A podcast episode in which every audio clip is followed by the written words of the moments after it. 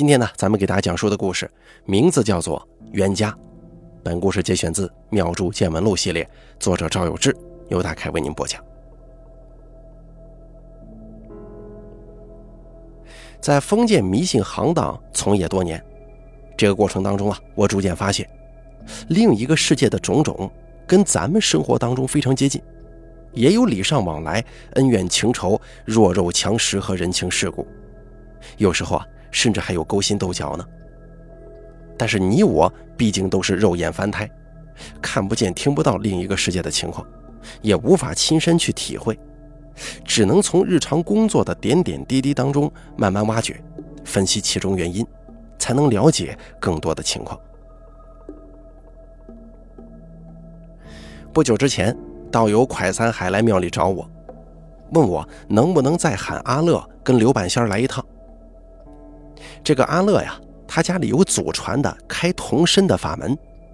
之前听过《妙珠见闻录》的朋友可能有印象。我就说，人家平常也挺忙的，估计不太好办。怎么，你也想开童身体验一下吗？要不你去福建找他们呢？蒯三海连连摇头说：“哎，不不不，我可不想做这个。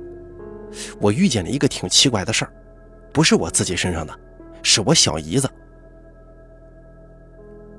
蒯三海曾经在市里的封建迷信一条街开算命馆子，不久之前才结了婚，把店铺搬到更加繁华的地段了。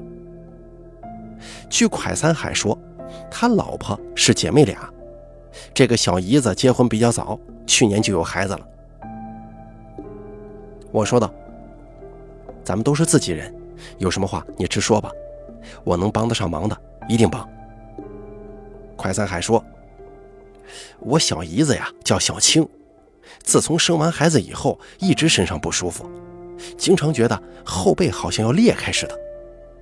我一开始以为这是刚生完孩子，身体虚，得好好养养，过一阵子就好了，也没有特别在意了。他跟我说，他最近几天连着做梦，梦里就有人说想解决这个事情，就让他到这个庙里来，而且身上的不舒服更严重了。我也不知道是什么缘故啊。什么？到我这儿来？然后呢？呃，然后我也不知道。我还跟他说，再做梦了就直接让他问清楚，到底来干嘛。可是他说梦里的那个人也没回答，就只是让他过来，之后就有分晓了。我又问快三海，梦里的那个人长什么样子？是咱们庙里供奉的神明吗？快三海说，他梦里迷迷糊糊的，看不到，只能听见声音。我也不知道他梦里这个人是神还是鬼呀。我说道：“那他以前有做梦吗？让他来庙里的这个声音，以前出现过没有？”快三海说：“说是以前也出现过，上大学的时候就有。”都是跟他说一些第二天要发生的事儿，让他小心注意。好几年前有一次晚上，他做梦，让他明天不要给人借钱。结果他醒来之后，白天呢就有一个外地的闺蜜发短信管他借钱，说自己钱包丢了，一时有些着急。两人关系特别好，那个时候还没有微信，更别说什么手机支付了。他呢就去银行给闺蜜汇款。可是走在半道上，突然想起来这个梦了，多了几分警惕心，想着再核实一下。打电话过去没人接，她等了一会儿，后来那个闺蜜联系她说手机被人偷了，小偷按照通讯录挨个发短信，挨个借钱，骗了好几千块呢。就这种事儿还挺多的，加上她身体经常不舒服，我总觉得这是不是跟出马还有通身是很像啊？我想了想，能被经常报梦，就说明有东西跟着的可能性非常高。我说道：“是啊，是很像。可你小姨子是怎么沾上这种事儿的？”快三海说：“我这也一头雾水呢，所以想着，要是阿乐跟刘半仙在的话，兴许能弄明白。现在怎么办呢？让小青来庙里还行，现在每天要带孩子，可没法跑到福建去啊。”我说道：“既然梦里说让他来庙里，要不你带他过来吧，咱们聊一聊看看。我把老王也喊过来，他最近应该没什么事儿，说不定能帮上忙的。蒯三海就答应了。隔天，导游老王一早就到了，我跟他说了一下大致的情况。接近中午的时候，蒯三海夫妇俩带着小青到庙里来了。一眼看过去，小青略显憔悴，行为举止倒没什么异常，但是一举一动总是带着说不尽的疲惫。我带着大家一起到大殿里上香，小青从刚进大殿门就不停地打嗝，好不容易上完了香，我们搬了张椅子让小青坐下来休息。可是小青一坐下又开始浑身发抖。最近天气是一直在下雨，气温只有十五度，但小青穿了两件外套，应该不至于会冷成这样吧？快三海的老婆关心地给小青又披上一件衣服，可小青还是不停地抖。老王说：“你是不是感觉有什么东西想控制你的身体，或者说身上似乎有一部分不属于自己了，同时有一点麻？”还有点凉凉的。小青略微一点头说：“我这后背啊，就像失去知觉一样，胀得难受，也特别的凉。”我问老王：“老王啊，你最开始练童身的时候就是这个感觉吗？”老王说：“对，是这个感觉。但是我是从手跟脚开始的。怎么说呢？”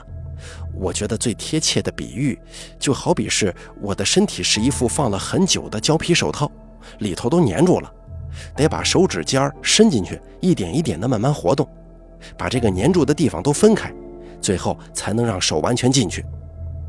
每次出童身都得先活动活动，然后状态就会好一些。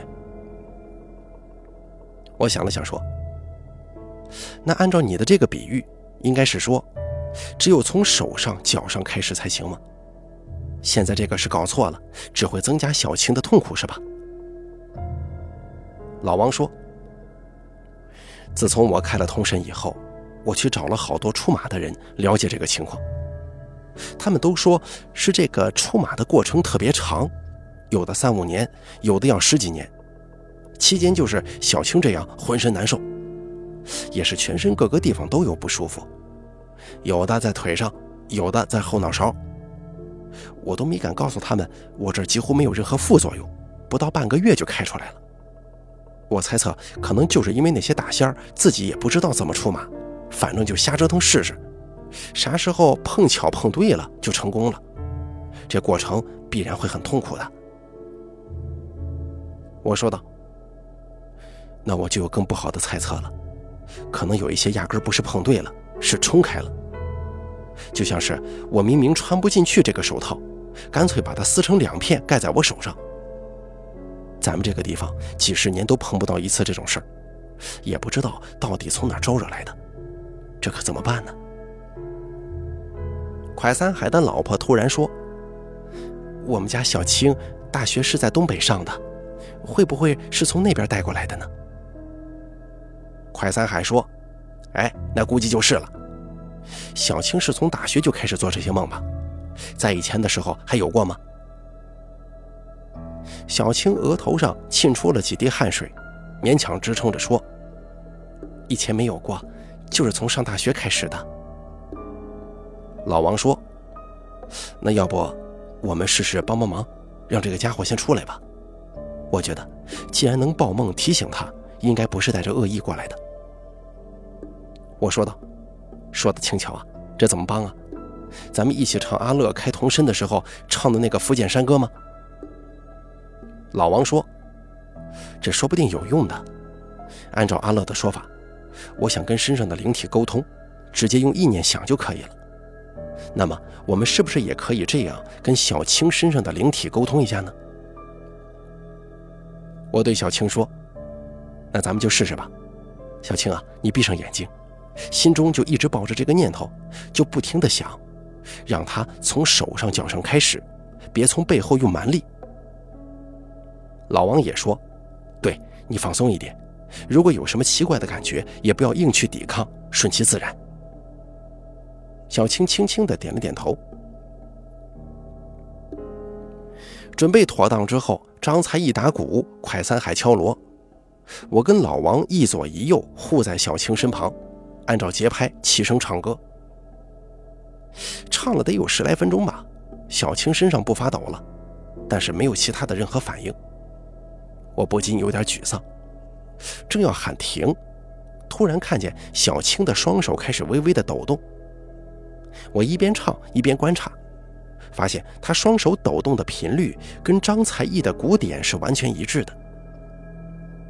在我们平时做道场的时候啊，鼓声是控制引领法事节奏的，敲磬、摇铃、踏纲、掐诀、念咒等等等等，所有的一切都是以鼓点的快慢为基准。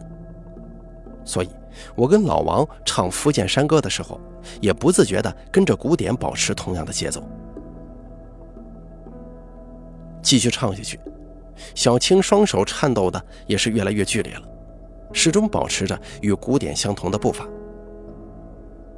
可是抖着抖着，小青突然一下停住了，眼睛睁得特别大，就好像是刚从梦中惊醒一般。我们也停下了敲鼓和山歌。老王问道：“怎么突然停了？”小青迷茫地说：“我也不知道。”我觉得特别累。蒯三海的老婆赶紧上前握住小青的手，哎呀，他双手好凉啊，像是冬天在外头冻了一夜似的。说着，他还不停地对着小青的手呵气。我拿过神坛上的一瓶白酒递给他，说道：“你用酒给他擦一擦，搓一搓吧。”快三海说：“我觉得唱山歌好像有用。”这个灵体还知道跟着咱们的拍子呢。我说道：“是啊，我也观察到了，这样倒是好办了。等会儿咱们再试一下。既然他知道跟着拍子走，咱们把尸刀拿出来也一起摇，应该效果会更好一些。”尸刀是民间法师常用的一种法器，大多是铜制的，前半段做成剑的形状，但是不开刃。后半段是用铜环、铜片穿起来，仿佛是一串钥匙，摇起来擦擦作响，所以这把尸刀也叫做灵刀。据说这种法器脱胎于原始的巫教，在巫术体系当中，巫师认为灵魂是没有视觉，只有听觉的，想要引导亡魂、精灵，必须用一些会发出声响的器具作为媒介。等小青休息了一会儿，我拿出两把石刀来，我跟老王各拿一把，仍旧让张才艺打鼓，快三海敲锣，众人围着小青开始继续唱山歌，跟随锣鼓声摇起石刀。没想到这下子情况有了很大的改善，小青闭上眼以后，很快就开始双手双脚同时抖动，才抖了十几下。他猛地一下子从椅子上就站起来了。老王示意快三海的老婆把椅子搬到一边去，又怕小青摔倒。我们俩一左一右护在小青两侧，可小青丝毫没有要摔倒的模样，而是双手掐了个兰花指，十分自然地跳起舞来，像是以前在电视上看到的那种民族舞。不过我也分不清到底是哪个民族的。看小青动作非常熟练，我们也渐渐放宽心了，站得稍微远了一些。张才艺试探性的停下了鼓声，我们也都一起闭上了嘴。大殿里静悄悄的，但是这个丝毫不妨碍小青继续跳舞。就这样，我们看着小青跳了大概二十分钟，最后才站定了。老王把椅子搬过来，放在小青的身后，说：“坐下吧。”小青这才一屁股坐在了椅子上，脑袋往后一仰，睁开了眼睛。我问道：“退干净了吗？”小青坐直身子说道：“啊，应该是退干净了。”老王接着问：“你刚才什么感觉啊？”我觉得还挺舒服的，就我自己什么都不用管，他控制着我，背上那种难受的感觉也没有了。老王说。哟，这家伙很熟练嘛。阿乐给我开童身的时候，好像过了四五天才能到这个程度。按这个节奏，是不是最多两三天就能完全开出来了？我说道：“嗯，很有可能。咱们抓紧时间给他帮忙开出来，然后问问这个灵体到底有什么诉求。”我又问小青：“你感觉累吗？不累的话，咱们继续吧。”啊，直接开始吧，我没什么问题。得到小青的同意之后，等小青闭上眼，我们的锣鼓山歌诗刀也是同时响起了。可是这回啊，又出现了奇怪的状态。小青静坐在那儿，一点反应都没有了，手脚也不抖了。张才艺有些着急，加快了鼓点，我们的歌声也随之快了起来。可小青还是端坐在那儿，似乎完全不为所动啊。这种快节奏的锣鼓歌声很难持续太长时间，总共持续了十几分钟，我们就都没力气了，也就停了下来。可是小青没有再睁开眼睛，还是坐在椅子上。老王试探性的问：“现在是谁在呀？”小青突然扭头朝老王看过去，当然了，这个看得加引号，他的眼睛仍旧是闭着的。我问道：“你能开口说话吗？”小青伸手用食指指了指自己的嘴，摇了摇头。老王说：“你这还没有完全开出来，还是多活动活动手脚吧。”小青没有理会老王，而是做了一个握笔写字的姿势。我问道：“你是想要纸和笔吗？”小青点了点头，又做了一遍写字的动作。我们只好搬来一张小桌子放在小青的面前，还放了一小叠 A4 纸，把笔塞进小青的右手。可是接下来的一幕，我们彻底看傻眼了。小青开始在纸上奋笔疾书，但写出来的字一个也看不懂。他写的这个字看起来呀，汉语才有这样横竖笔画的单字。可写出来的既不是道教的会字，也不是任何一个我见过的汉字，根本无法辨认。小青写完一整张纸就放在手边，又取一张继续写，仿佛正在考场上胸有成竹的考试。老王拿过来一张小青写完的纸，递给我们看，我们谁也不认识，这简直就是鬼画符嘛！快三海掏出手机来，一边搜一边说。我记得以前好像看到过这样的字，像那个女真文还是西夏文来着。这个我倒是有所耳闻。南北宋时期啊，一些少数民族有过跟汉字非常接近的文字，但我也分不清区别。我说道：“你把那几种文字，什么契丹文、女真文、西夏文都搜一下，看看有没有跟汉字的对照表，咱们对一下。”快三海搜了一会儿，嫌手机屏幕小，看起来麻烦，直接跑到文书房去打印了几张出来。可是，一核对，这就傻眼了。女真文结构很简单，似乎每个字都没有超过十个笔画，而小青写的字应该都在十画以上。契丹文倒是笔画多了，但大多是上下结构的字，小青写出来的多是左右结构的字。再看一眼西夏文，那笔画就更多了，也是左右结构居多。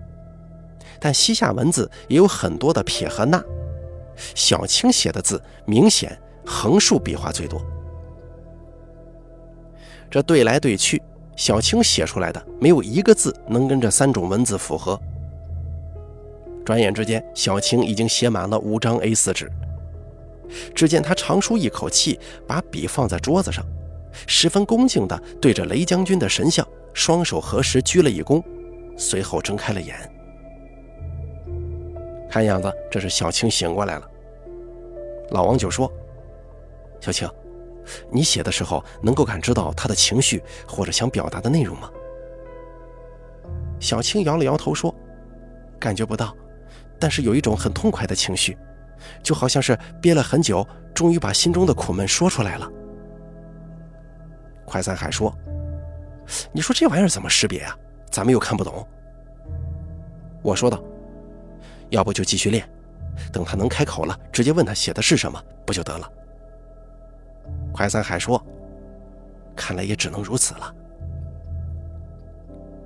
我们把桌子搬到一边去，继续敲锣打鼓、唱山歌、摇石刀。这次啊，小青手抖了一会儿，也是猛地站了起来。不过，我们刚把他身后的椅子搬走，小青身子一晃就往地上栽。